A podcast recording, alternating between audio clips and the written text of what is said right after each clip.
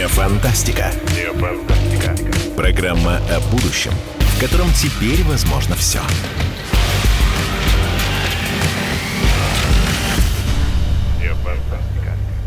Добрый день, дорогие друзья! В эфире Владимир Торин, ведущий программы «Не фантастика», программы о том, как нереальное сегодня превращается в наше реальное завтра. Программа о нашем будущем, в котором теперь возможно все. Мы разговариваем о нашем будущем, которое уже перепуталось с настоящим, с э, самыми разнообразными визионерами, с политиками, музыкантами, дипломатами, э, фантастами. Сегодня у нас будет, например, астролог, знаменитый и э, знаменитый астролог Павел Глоба, которого мы сейчас ждем в эфир, а сейчас к нам подключается Игорь Рыбаков, блогер, герой списков Forbes. Игорь, здравствуйте. Да, добрый день всем. Всем добрый ну день. Ну что, Игорь, как? Вы чувствуете, вы чувствуете, что, то, что творится? Сегодня разверзлись хляби небесные, как писала книга «Бытия», да? И все больше и больше вот этой вот, вот этой вот нефантастики входит в нашу жизнь. Все больше вот чего-то такого нереального, нереального и странного, как вы считаете? Но дело в том, что сегодня поступили данные, да, что парламентская сессия Совета Европы да, решила проверить на конституционность поправки, вот, которые там, инициировали наши законодатели. Это, в общем говоря, не фантастика. Вот. Это реально, друзья мои, о нас заботится Вселенная, о нас заботится, вообще говоря, все мироздание. О нас так заботится Никита приятно. Михалков. Никита Михалков заботится о нас еще, кстати, между прочим, и это да, важно. Никита Михалков, он э, такие интерпретации выдает, что, а, видимо, э, вот знаете, сейчас, как, вот сейчас вся, как раз вся я и хочу. отсутствующего, да, она прямо стоит на страже и заботы о нашем будущем, да, то есть мы уже не нужны, то есть все будущее предопределено не нами, то, что мы сделаем, да, а кем-то. Поэтому это, Но это, это опять же, опять же, Игорь, спорный вопрос. Мы здесь много уже спорили. Мы э, в эфире программы «Не фантастика» спорили с Валерием Федоровым, э, с Сергеем Лукьяненко, известным фантастом, о том, что будет и как это будет выглядеть. Но смотрите, э, Игорь, тут же вот как получилось. Когда вот мы начали рассуждать с Валерием Федоровым, или когда в нашей прошлой программе мы разговаривали с Марии Захаровой, э, они просто напрочь отвергли историю о том, что возможен какой-то заговор, возможны какие-то мировые правительства, возможны какие-то вот такие вот истории с пандемией, которые запущены извне. Но при этом Валерий Федоров нам с вами привел удивительные цифры. 48% населения нашей страны верят в, некие, в некую теорию великого заговора и в некие конспирологические теории. Игорь, как вы считаете, почему это происходит? Ну, дело в том, что вот эти дискурсы о мистике, э, эзотерика ее еще называют, да, она, они очень популярны, ибо все то, чем люди привыкли объяснять себе происходящее, уже давно не объясняет происходящее. То есть вообще не никто хватает. уже не понимает, что происходит, да? да? Никто не понимает, причем не понимает. Политики, великие политики не понимают. Игорь, вы верите вот в эти вот теории или категорически их отвергаете? Потому что 48% населения нашей страны-то врать не будут.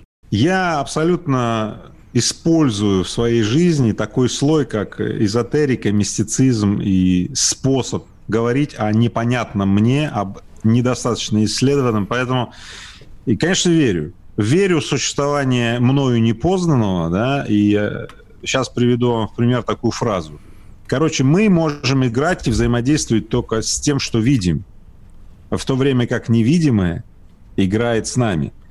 И mm-hmm. вот э, для того, чтобы понять, осознать или, или хотя бы почувствовать, чтобы потом понять, хотя бы начать чувствовать и догадываться с тем, а какое невидимое играет с нами, да, для этого ну просто необходим язык. И этот язык это и есть мистицизм, эзотерика, там всякие теории заговора и так далее, которые э, предполагают следующее, что каждый раз мы должны быть готовы к обнаружению чего-то такого, чего нам ну, непонятно, необъяснимо, но мы готовы к этому, через поиск мы настраиваемся на то, чтобы в малейших сигналах, каких-то проявлениях, симптомах, да, увидеть это, сложить и так далее.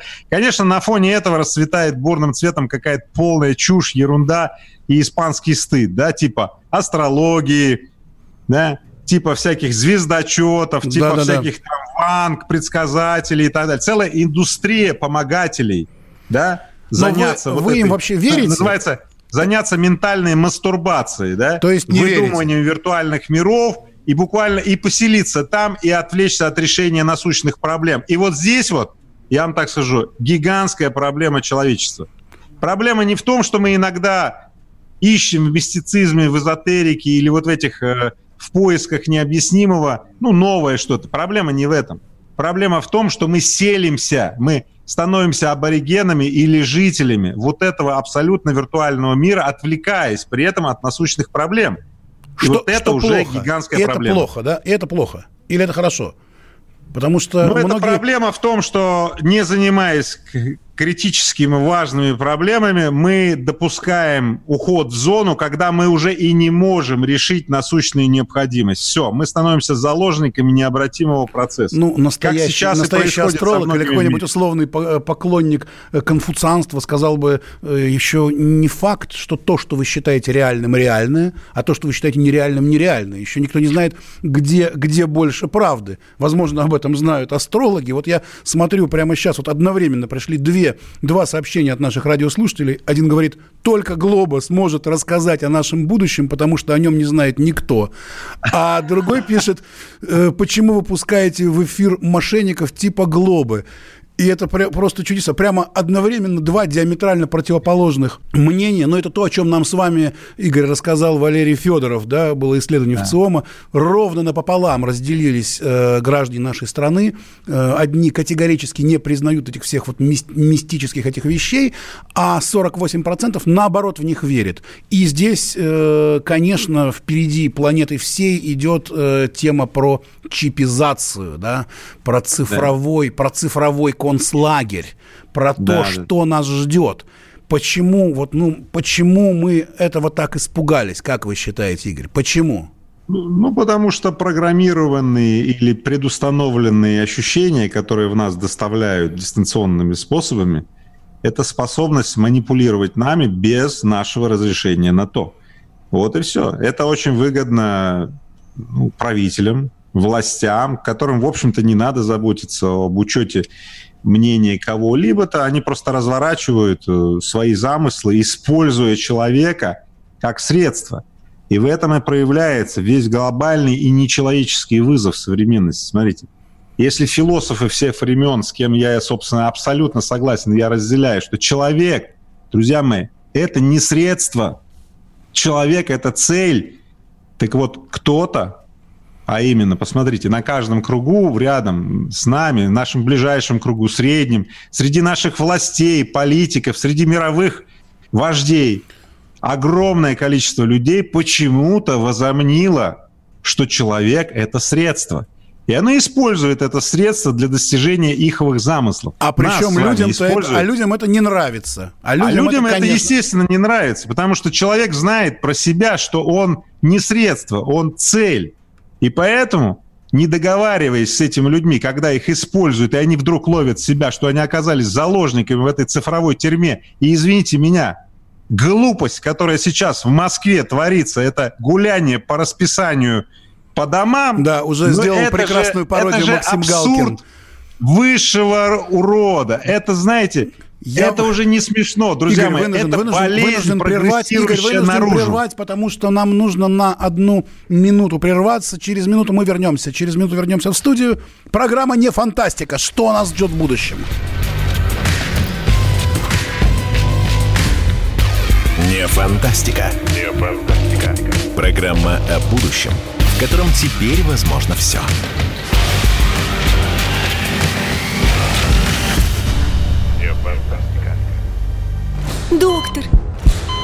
она умирает. Спокойно. Мы знаем, кто спасет ее.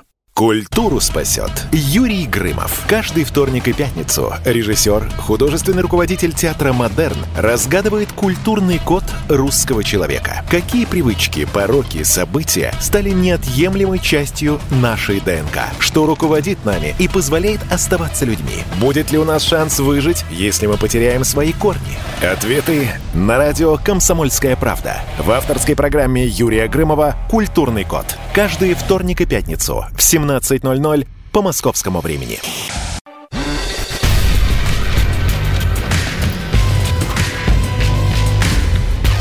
Не фантастика. Не фантастика. Программа о будущем, в котором теперь возможно все.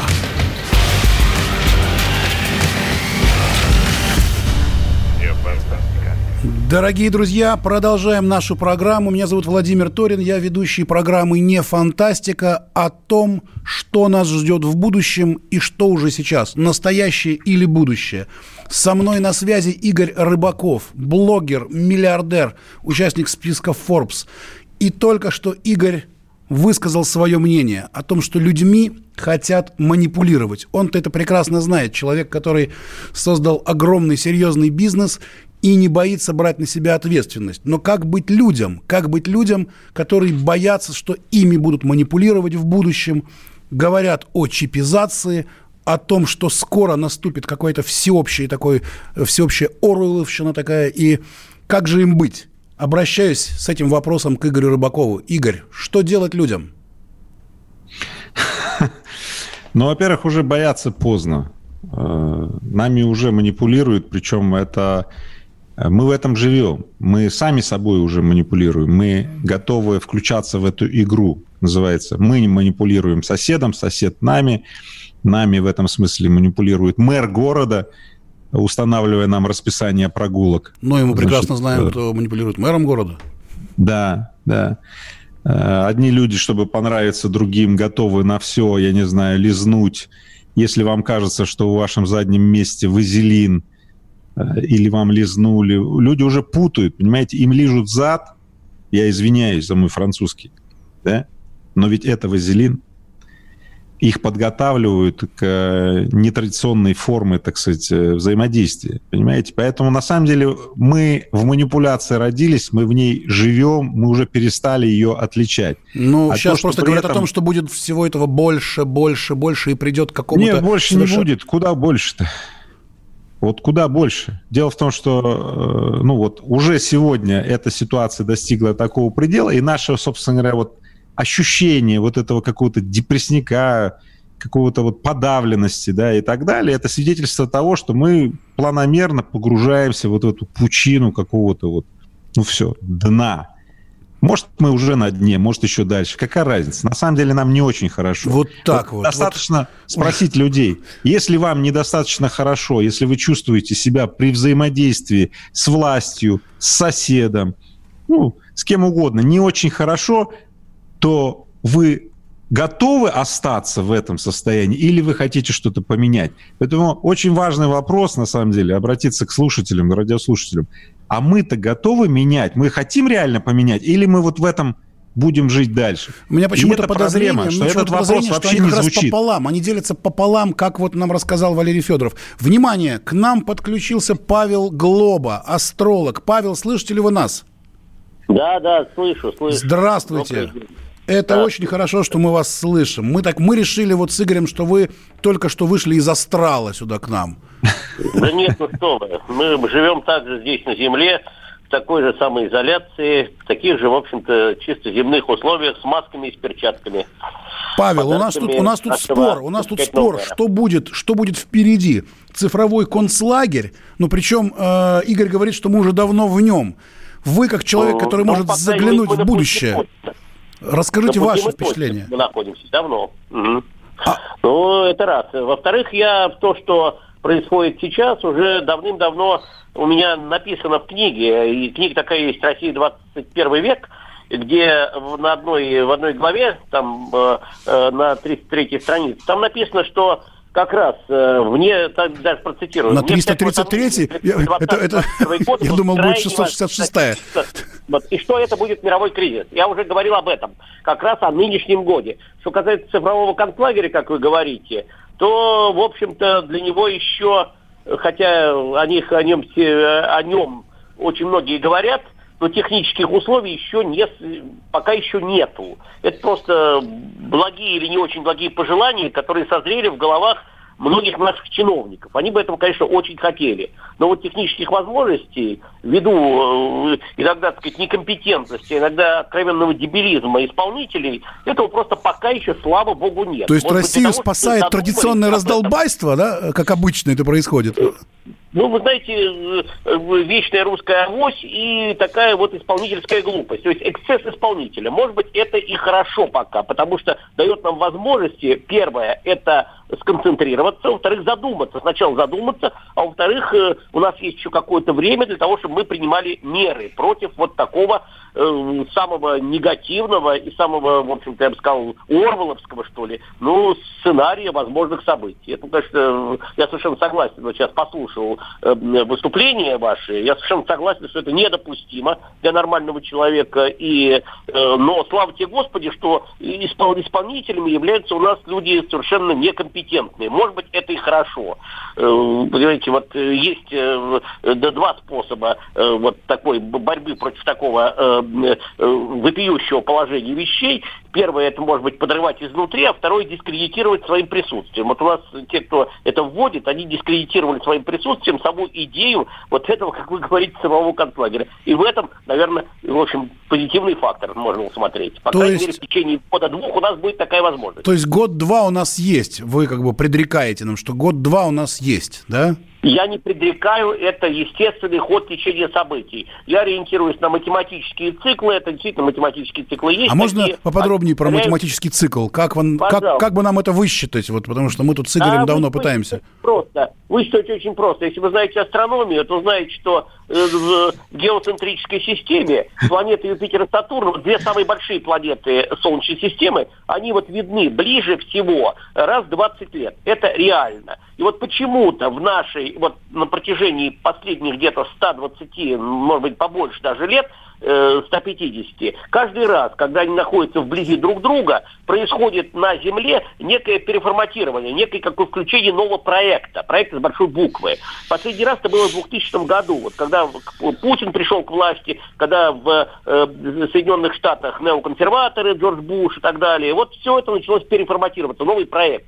В свое время, еще в 2000-м, начале 2001 года, я сказал, что если э, у нас власть э, пришла, ну, допустим, наш нынешний президент, дай бог ему долгих лет жизни и всего самого лучшего, вразумления и так далее, он, если он пришел на соединение Юпитера с Сатурном, то вот он абсолютно точно до следующего соединения Юпитера с Сатурном э, до многое лето ему будет. Ему будет петь Асанну, все будет у него прекрасно. Но на следующем соединении это новые вызовы, это новый проект. И вот тут вот все будет зависеть только от него и от многих других факторов. То есть у нас сейчас действительно не просто мировой кризис.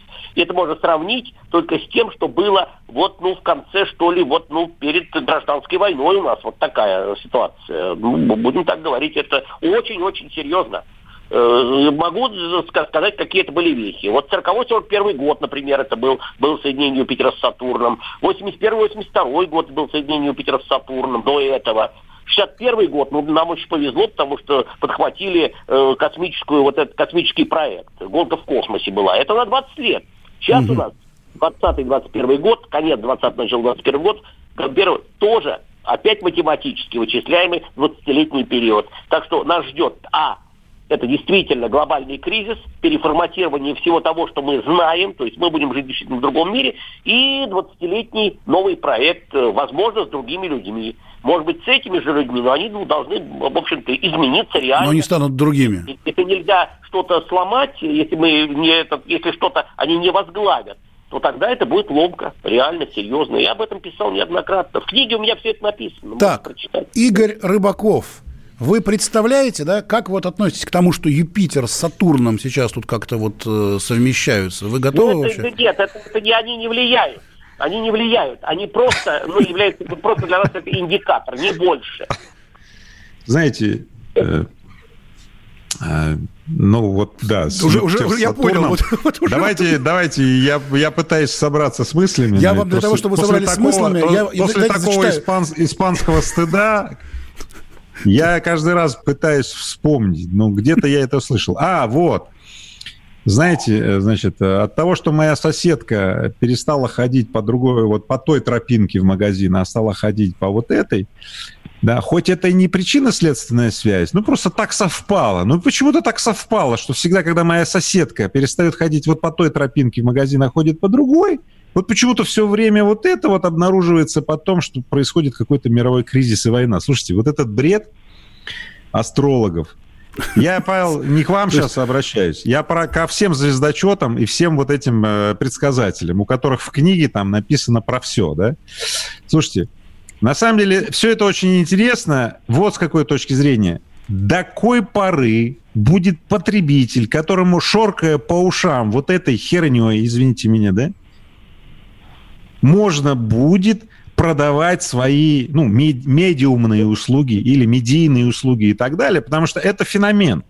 Получается, смотрите как, абсолютно бесполезная штука, не содержащая ничего полезного для людей однозначно, но тем не менее увлекающая людей своей вот какой-то мэджиком, каким-то своим волшебством и так далее, и люди зависают Игорь, ней, я вынужден, вынужден, вас, вынужден вас перебить. Мы продолжим обязательно после выпуска новостей Павел, я предлагаю вам подготовиться, потому что сражение идет с мощным а предпринимателем. Я не буду с этим бредом, с этим идиотом я разговаривать не буду. Ну, Скажите, подожди, подождите, подождите, у нас еще... Мы должны... что-нибудь, а я с вами прекращаю разговаривать. Извините, но я просто на людей, людьми некомпетентными разговаривать просто не могу. Программа не фантастика. Я не могу. Не фантастика. Не фантастика.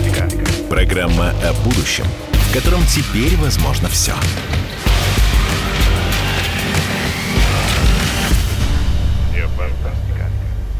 Остановлены чемпионаты. Опустили трибуны. Закрываются спортивные клубы. Футболистам урезали зарплаты. Фанаты мусолят бытовые скандалы. Что будет с профессиональным спортом – После пандемии радио «Комсомольская правда» представляет «Спорт без короны» с Константином Тереховым. Каждую неделю в прямом эфире первые лица большого спорта, звезды и представители власти. Слушайте по пятницам в 14.00 по Москве. «Спорт без короны» на радио «Комсомольская правда».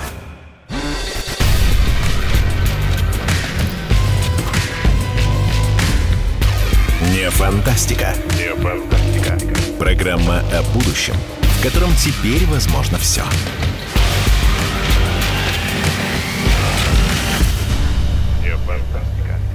Добрый день, добрый день, дорогие друзья. В эфире программа «Не фантастика», программа о нашем будущем, в котором теперь возможно все. Меня зовут Владимир Торин, и прямо сегодня, только что вот здесь вот у нас в эфире просто разразилась какая-то гроза с молниями, и э, это спорил Игорь Рыбаков, филантроп, миллиардер, музыкант, блогер, спорил с известным астрологом Павлом Глобой – и так это у них все пошло, что прямо вот коса нашла на камень. Коса нашла на камень, но расстроился Павел, хотя зря. Я вот, я вот чувствую, что совершенно зря расстроился, потому что действительно что-то такое астрологическое, что-то такое невероятное с нами происходит. И вот эти вот все предск...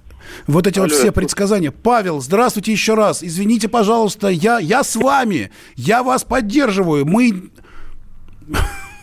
Павел все-таки расстроился очень, потому что расстроил его Игорь Рыбаков, который знает цену обещаниям пустым, знает, как брать все в свои руки, и он не верит ничему, кроме того, что делает сам.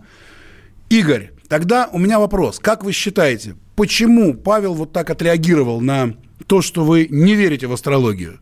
Ой, Владимир, да я, конечно, расстроился очень сильно. Хотел полемически дискутировать, но вынужден признать, что совершил в порыве страсти ошибку. Э, ну... Дело в том, что мир очень легко оболгать. Э, да, я знаю, мир-то он молчалив. Да, я кстати, мир... я, кстати, хотел прочитать, человек говорит, не трогайте астронома.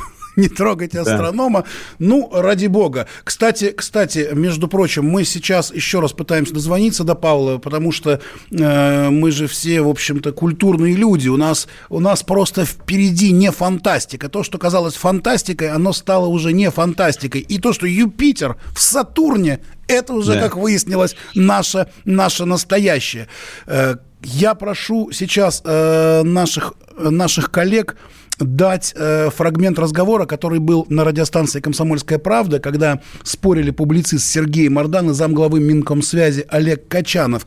Они как раз говорили про вот эти вот паспортные данные, цифровые паспорта, историю про чипизацию. Вот это сейчас людей очень волнует. И, видите, Павел Глоба, который вот ненадолго все-таки был у нас в эфире, он уже это дело все предсказывал и предсказывал давно э, в своей книге на странице 333. Я даже запомнил. Коллеги, готов ли э, э, фрагмент разговора? Включите, пожалуйста, нам. У вас а, даже а, мамки, которые пошли оформлять путинские 10 тысяч, умудрились систему положить. А что будет, если там какая-нибудь вражеская разведка захочет украсть все наши паспортные данные из единого регистра? Хороший вопрос. А, на самом деле он немножко как бы в разных плоскостях задан. Во-первых, если вражеская разведка что-то решит у вас украсть, не забывайте, чье устройство вы держите в руках. Вражеская разведка к вашим данным давно и, значит, и прочно имеет э, достаточно серьезный доступ. Да? И почему-то, как пользователя, вас это, как правило, мало заботит. Ну, уж извините за неполиткорректный ответ. Заботит, заботит. Почему не заботит-то? Очень хорошо, что заботит. Поэтому я тогда верю, что вы трепетно относитесь к своим персональным данным. И не будете просто так расшвыриваться, например, тем же мобильным паспортом, да, который, значит, по нашим замыслам должен там, как минимум в формате эксперимента появиться. Вот. Вы же не даете, например, свой обычный паспорт первому попавшемуся человеку, чтобы он сделал с него скан, копию, чтобы он там с ним ну, сходил куда-то. Так, ну что, видите, да? Верите ли вы, вот, например, Игорь, в то, что вообще вражеские спецслужбы охотятся за нашими данными через смартфоны и хотят нами как-то тайно управлять? Как вы считаете? Да, вы знаете, я хотел про Павла сказать. Конечно, зря, что он нас покинул. Так хотелось бы с ним еще пополемизировать. Поэтому попробуйте дозвониться ему. Ну, мы сейчас дозваниваемся, да. но он Мир молчалив, и видите, если мир промолчит сейчас, да, а так хотелось бы, чтобы он занял позицию и сказал, как он реально думает про корреляции и как и почему корреляции должны э, иметь для нас значение в виде знаков. Ну, кстати, э, кстати, Игорь, извините, я вас перебиваю. Вот пришел, э, э, кто-то написал из наших радиослушателей, передайте привет Павлу Глобе, я храню вырезку из газеты 25-летней давности, предсказание Павла Глобы ничего не сбылось. Поэтому спасибо, спасибо вам, что помогли мне трезво взглянуть на эту лабуду. Так что, Игорь, есть, есть абсолютно ваши сторонники э, ну, среди наших радиослушателей. Да, да, да. Ну, Владимир, я же не говорю о том, кто здесь прав, виноват. Скорее всего, у каждого своя правда. Я сейчас, в принципе, говорю о том, что мир Молодец, Игорь, молодец, Игорь. Нужно всех этих попов, астрологов, футурологов и прочую тут дальше непечатно гнать поганой метлой. Да, вот видите, это то, о чем нам с вами в программе «Не фантастика» рассказывал Валерий Федоров, генеральный директор в ЦИОМа. Ну, пополам практически разделились да. мнения в нашей стране. Итак, да, Игорь. Да. Ну так дальше тогда пойдем уже по секретным данным. Секретный, Дело в том, что да. все, эти, все эти секретные данные, ну, в общем-то, они уже давно для кого надо не секретные. Э, многочисленные утечки данных, которые эмулированы под утечки, вы знаете, да, вот эти вот сообщения. Ой, там утекли с Фейсбука 300 миллионов, значит, э, людей, да, в сеть. Или там 200 миллионов там оттуда, 200 миллионов оттуда. То есть если сложить все утечки, которые были за 15 лет цифровизации, условно говоря, да, mm-hmm. то, в принципе, все данные на всех людей, так или иначе, они есть в сети. И они сейчас свободно продаются, покупаются. К сожалению, я это могу подтвердить, ибо если мне нужны данные на какого-то человека, смотрите, я вам конкретно гарантирую, что я их могу купить за очень небольшие деньги на любого человека. В том числе на того человека, который внес пометки про себя значит, в реестры, да, что на нем недвижимость не числится и так далее. Да? Понимаете? Поэтому в данном случае речь идет о том, что давайте так. Можно продолжать говорить об этом, о персональных данных, об их хранении, можно продолжать строить на этом вот эту всю индустрию, смотрите, защиты персональных данных. Слушайте, А можно об этом уже не говорить, и можно вообще сказать, слушайте, ну, ну мир есть, безумно... называется «умерла, так умерла», уже все, да? Ну да, то есть мир двигается к тому, что, смотрите, если ты добропорядочный гражданин, ну давайте так, по ходу, и тебе, ну, ну, нечего там оружие прятать под полой или там и так ну, далее. Ну, кстати, то... про добропорядочных граждан у нас говорят так, что если вы на свободе, это только недоработка просто. Ну, вот видите как, это тоже э, мифы, догматы, которые, кстати, родились э, еще в те времена, да, когда можно было очень много чего скрыть. Дело в том, что сейчас скрыть все меньше и меньше можно чего, и я в данном случае хочу призвать всех признать это и воспользоваться на полную катушку преимуществами этого. Потому что если а вот, вот сейчас противиться... Давайте-ка про, про преимущества. Тут это как да. раз интересно будет нашим радиослушателям. Ну, вы знаете, знаменитый анекдот. Если тебе, говорит, что-то неприятное, да, там, можно расслабиться и получить удовольствие. Это как бы другой вариант, да? Потому что если насилие неизбежно, и оно, точнее, даже уже случилось, да, то давайте попробуем использовать преимущество того положение, в котором мы оказались, для жизни, да, чем э, сожалеть о безвозвратно ушедшем прошлом. Это подход о сожалении о безвозвратно ушедшем прошлом, его называют философы ретротопии. Это такое, знаете, сожаление и вечное нахождение в таком депрессивном, депрессивном состоянии, что вот колбаса по 2,20, знаете, никогда не вернется, вода раньше была мокрее, да и вообще все как-то было по-другому. То ли мы были молодые, то ли что-то, неважно. Мы просто сожалеем о том, что раньше все было по-другому. И вот, смотрите, миллион людей становится на защиту того, что раньше было лучше. И сейчас главное сохранить это то, что раньше. Не жить хорошо, а сохранить то, что было. Тут же другая половина людей занимается позицией «давайте взломаем эти порядки», почему они сохраняют и так далее. В результате, смотрите, ни те, ни другие не живут сейчас и не строят будущее. Одни заняты защитой прошлого, да, а другие, другие заняты сломом. Сломом, да. Смотрите, и те, и другие живут, в общем-то, таким, э, обратившись назад. То есть это идут вперед, спиной вперед. Смотрите, я гарантирую, что любой человек, который идет вперед, спиной вперед, ну, во-первых, ему неудобно, во-вторых, у него больше вероятность споткнуться. Ну, а в-третьих, ну, просто совершенно не, нехорошо, когда ты идешь спиной вперед, ну, э, ты как бы ты не получаешь всю гамму удовольствия от жизни. Поэтому давайте развернемся лицом вперед, давайте пойдем дальше, и все, что уже с нами случилось, давайте воспринимать это как следующее. Условия, среда, из которой мы извлечем полезные штуки для своей жизни. Вот мой подход. Отлично. Звучит, звучит жизнеутверждающе. А что? Что можно вот извлечь из этой вот э, гадкой истории, когда некий, некий большой брат следит за тобой, когда все про тебя знают и в любую секунду могут с тобой что-нибудь сотворить. Что ждет нас? И ведь э, люди не зря очень волнуются и очень переживают. И почему книга под, под названием «1984» вдруг стала бестселлером в этом году? Вы знаете об этом? Да, книга, написанная много лет, вдруг стала бестселлером. Всем понятно, почему она стала бестселлером. Потому что ее вдруг все начали читать. Все начали... Она оказалась невероятно современной. И да, мы можем себя долго убеждать, мы можем себя долго убеждать, говорить, что все и так все знают. Нет, видимо, все-таки не все знают. Видимо, еще есть что узнать. Видимо, еще есть куда идти. И именно здесь, вот в нашей радиостудии, в нашей программе «Не фантастика». Нам нужно пробить эти тропы, понять, куда нам двигаться, что нас ждет, где наше будущее, что, что у нас впереди. Программа «Не фантастика» про наше будущее, которое уже наступило.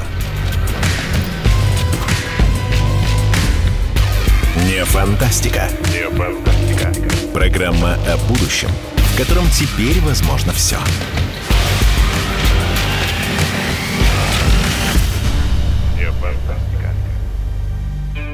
Роман Голованов, Олег Кашин, летописцы земли русской.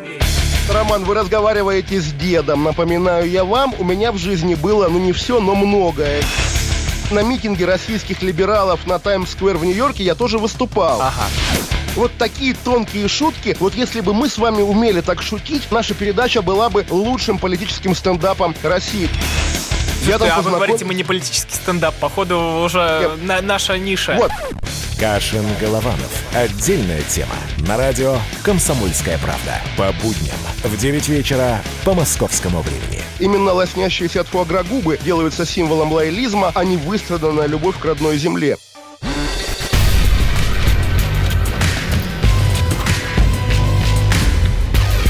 Не фантастика. Не фантастика. Программа о будущем, в котором теперь возможно все.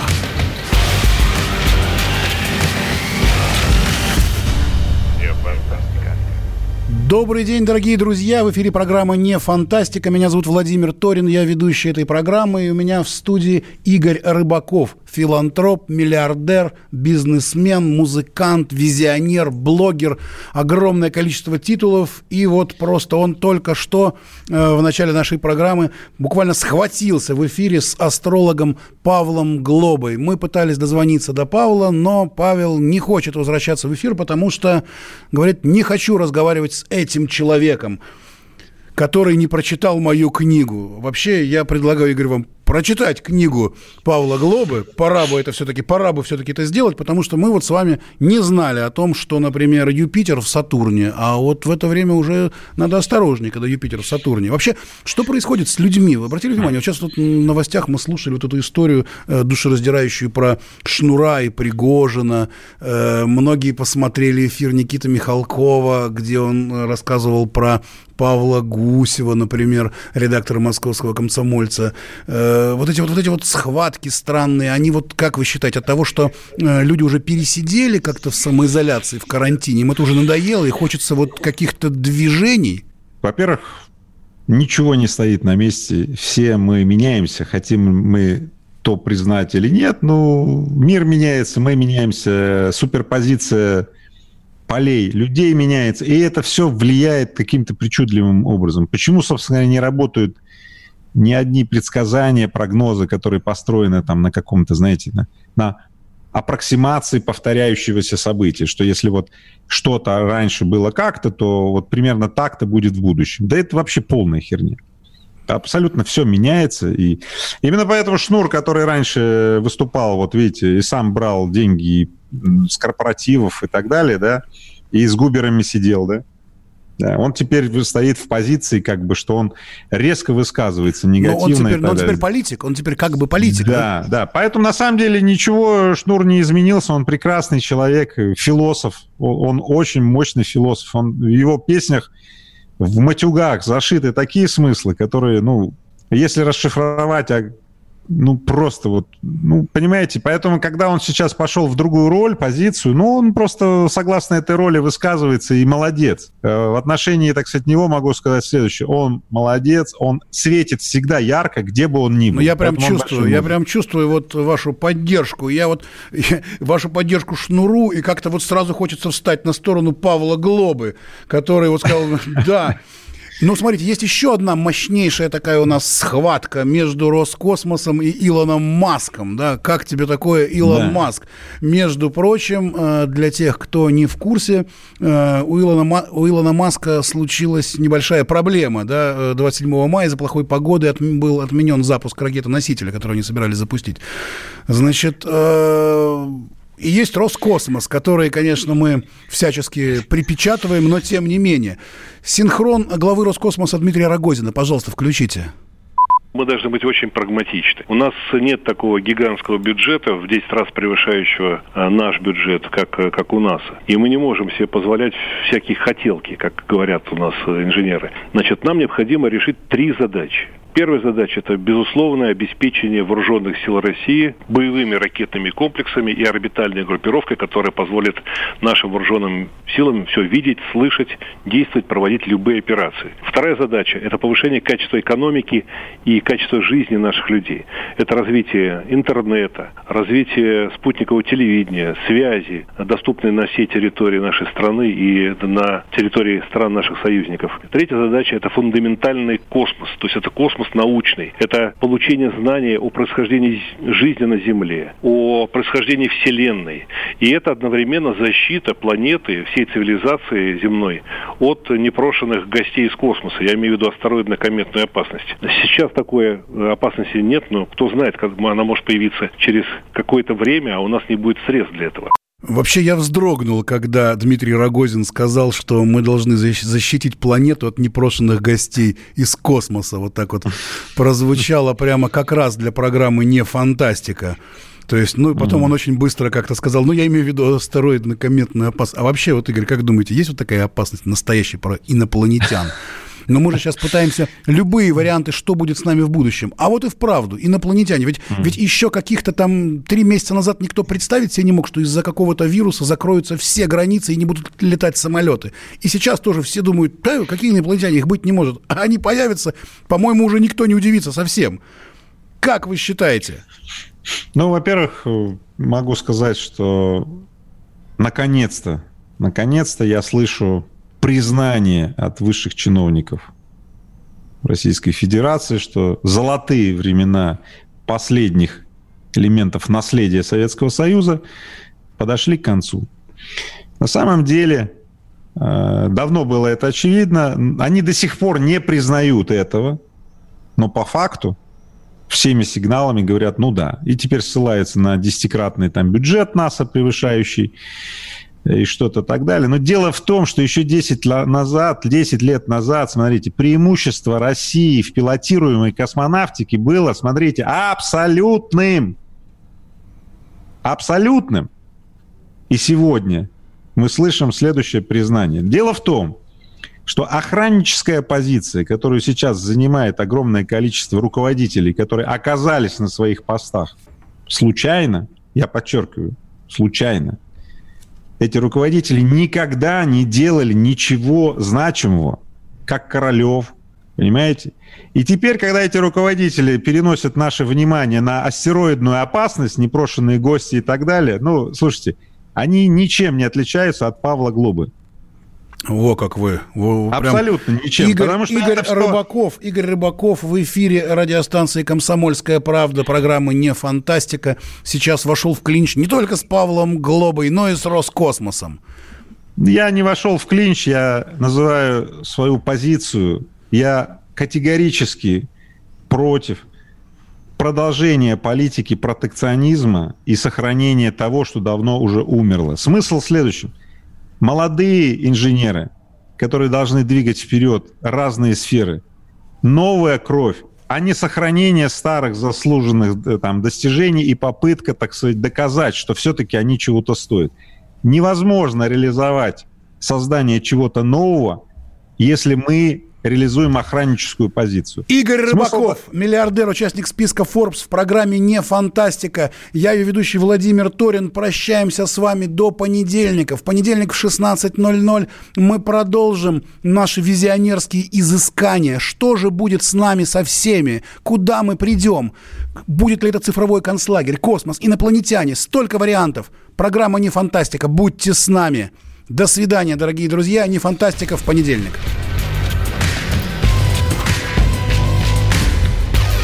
Фантастика. Не фантастика. Программа о будущем, в котором теперь возможно все.